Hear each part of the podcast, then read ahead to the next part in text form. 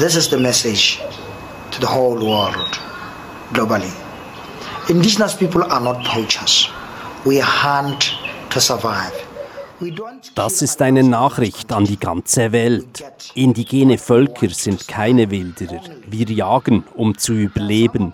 Wir töten nicht in großen Mengen, wir holen uns nur, was wir zum Überleben brauchen. Manche der Tiere töten wir aus spirituellen Gründen, wir sind mit ihnen verbunden. Andere Tiere töten wir für das Fleisch und für Medizin, das ist unser Lebensstil. Wir brauchen das Jagen, um zu überleben hunting to survive. Sagt Chumanda Gakalebone, er ist Sprecher der Buschleute Botswanas. Seine Gemeinschaft wurde aus ihrem angestammten Gebiet vertrieben. Dies, obwohl indigene Völker als beste NaturschützerInnen bezeichnet werden.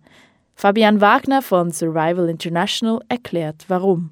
Man sieht es zum Beispiel an Satellitenbildern von dem brasilianischen Regenwald, wo man ganz deutlich erkennt, dass die Gebiete, in denen indigene Rechte respektiert werden, eben eine sehr viel geringere Abholzungsrate haben als alles außenrum.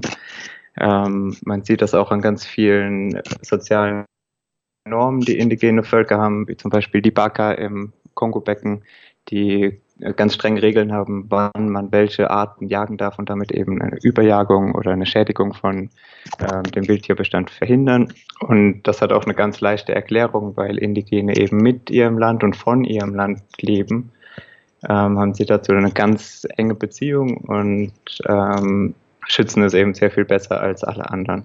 Wenn Staaten und Organisationen indigene Völker von ihrem Land vertreiben, verwalten danach meist Behörden das Gebiet, welche viel weniger Wissen über dessen Umwelt haben. Oft stehen auch wirtschaftliche Interessen hinter den Umsiedlungen. Es werden zum Beispiel dann Straßen gebaut im Kongo-Becken, ähm, dass die Holzfällerunternehmen ihre angeblich nachhaltigen Praktiken äh, umsetzen können, aber darüber fallen dann allerhand Leute ein, ähm, die dann völlig unkontrolliert den Wald zerstören.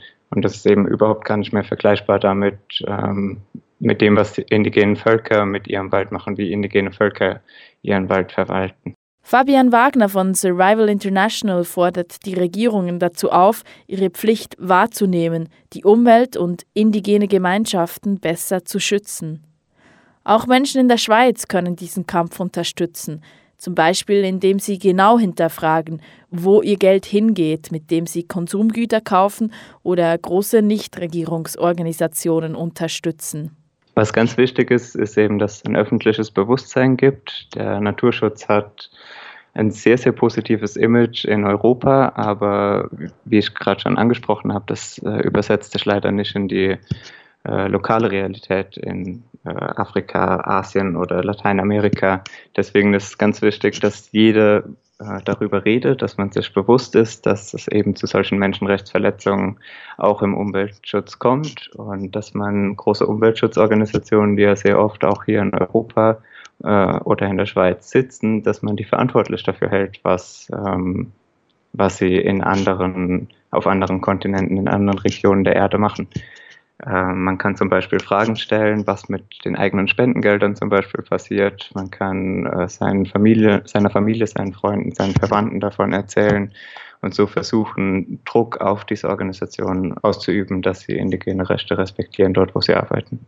Vor wenigen Tagen machte die New York Times publik, dass es im Amazonasgebiet zu einem Massaker kam. Goldgräber haben mutmaßlich zehn Menschen einer indigenen Gemeinschaft getötet. Für uns in Europa sei es wichtig, sich dem Schicksal der indigenen Völker bewusst zu sein. Da haben indigene Völker auf dem Papier eigentlich recht viele Rechte. Ihr Land wird anerkannt, aber in der Praxis sieht das ganz anders aus und sie müssen sich äh, nach wie vor tagtäglich gegen sehr extreme Gewalt wehren, äh, gegen Menschen, die ihr Land haben wollen und all die Ressourcen, die auf ihrem Land sind. Äh, und das geht sogar bis ganz oben in die Politik. Präsident Thema ist da äh, sehr stark verwickelt drin.